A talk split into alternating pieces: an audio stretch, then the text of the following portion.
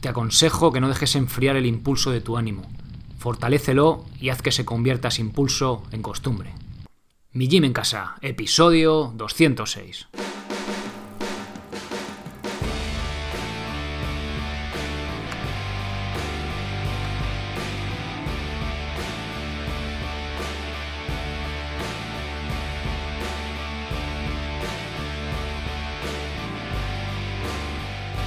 Muy buenas, bienvenido a un nuevo episodio del podcast de Mi Gym en Casa, la radio donde hablamos de entrenamiento, estilo de vida, alimentación y hasta de estoicismo desde un punto de vista diferente e independiente. Soy Sergio Catalán de mijimencasa.com, la web donde encontrarás las herramientas necesarias en forma de programas de calistenia y cardio y diferentes cursos para entrenar de forma independiente en cualquier parte y sin apenas material, sea cual sea tu nivel. Por ser oyente del podcast, recibirás un descuento de 5 euros si introduces el código podcast en mayúsculas al hacer tu compra. ¡Comenzamos!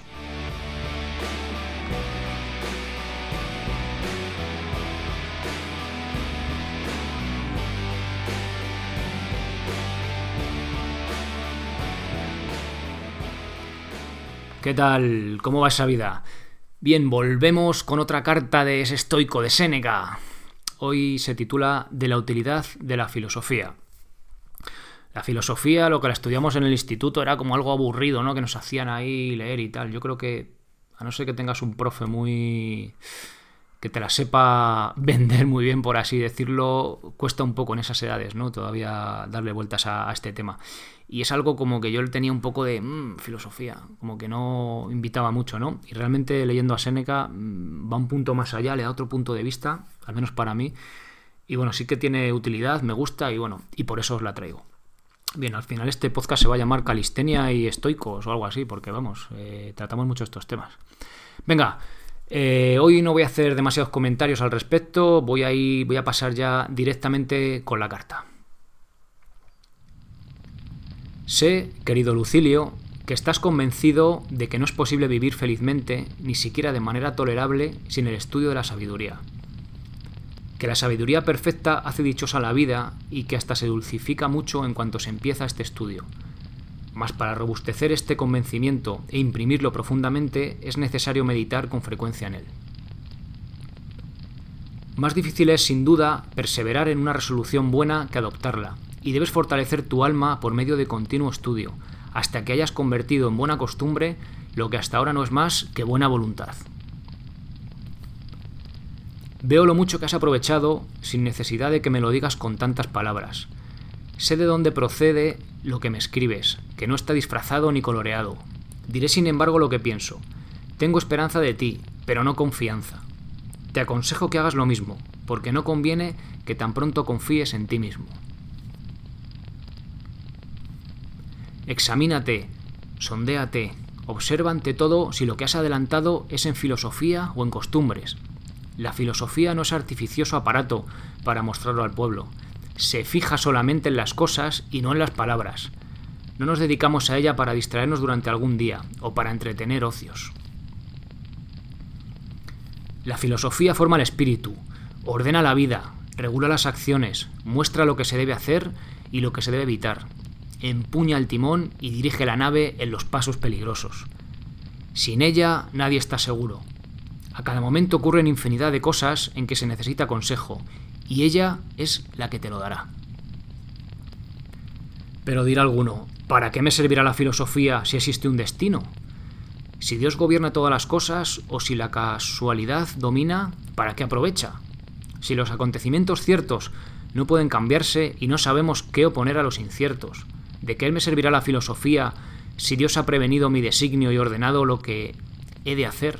¿O si la fortuna no me da tiempo para deliberar? Sea esto cierto en todo o en parte, yo razono de esta manera, querido Lucilio. Ahora nos liga el destino con inmutable necesidad, ahora Dios, como árbitro del universo, ordene todas las cosas, ahora Él acaso lleve y guíe ciegamente todos los actos humanos, es cosa cierta que la filosofía nos ayudará siempre. Nos exhortará para que nos sometamos voluntariamente a Dios, para resistir constantemente a la fortuna, para seguir los mandatos de la providencia y para soportar los golpes del acaso.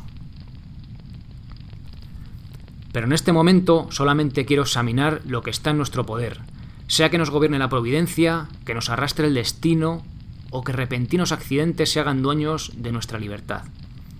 Vuelvo pues al asunto y te aconsejo que no dejes enfriar el impulso de tu ánimo, fortalécelo y haz que se convierta ese impulso en costumbre. Pero si te conozco bien, desde el principio de esta carta estás considerando el fruto que podrá llevarte. Examínala con atención y lo encontrarás. No te extrañe que todavía te haga regalos con bienes ajenos. Mas, ¿por qué ajenos? Si puedo apropiarme todo lo bueno que ha dicho otro, como esta sentencia de Picuro. Si vives según la naturaleza, nunca serás pobre. Si vives según la opinión, nunca serás rico. La naturaleza pide poco, la opinión inmensidad de cosas. Se aglomeran en tu casa todas las riquezas que han poseído considerable número de personas. Que te dé la fortuna más dinero que cualquier otro poseyó jamás. Que te vista de púrpura y te aloje en dorados palacios, pavimentados de mármol. En una palabra, que no solamente posea las riquezas, sino que las huelles bajo tus pies. Que a todo esto añada estatuas, pinturas y cuanto han hecho las artes para satisfacer al lujo. Todo esto solamente te enseñará a desear más. Los deseos de la naturaleza son limitados. Los que nacen de falsa opinión no saben dónde detenerse, porque el error no tiene término cierto. El que sigue el buen camino llega a su término, el que se extravía no lo alcanza jamás. Apártate pues de toda vanidad y cuando quieras saber si lo que deseas es según la naturaleza, contempla si puedes detenerse en algún punto. Si habiendo avanzado mucho quiere todavía avanzar más, no será natural. Adiós. Bien, aquí está otra carta de Séneca. ¿Os recuerda al episodio del otro día cuando hablamos del círculo de influencia, círculo de preocupación? También van por ahí un poco los tiros, ¿no? Bueno, espero que os haya gustado, espero que le saquéis partido.